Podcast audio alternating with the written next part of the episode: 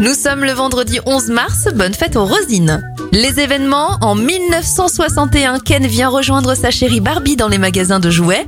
Claude François disparaît en 1978. En 2011, le Japon est touché par un violent séisme et un tsunami qui endommage la centrale nucléaire de Fukushima. Et en 1996, les Beatles refusent une offre de 225 millions de dollars pour se reformer le temps d'une tournée.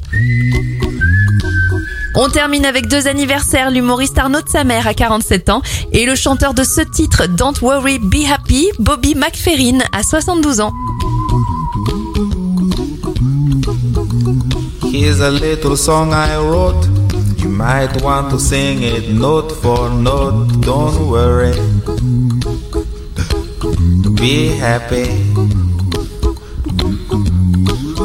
Every life we have some trouble.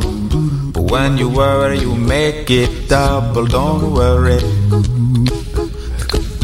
Be happy. Don't worry. Be happy now.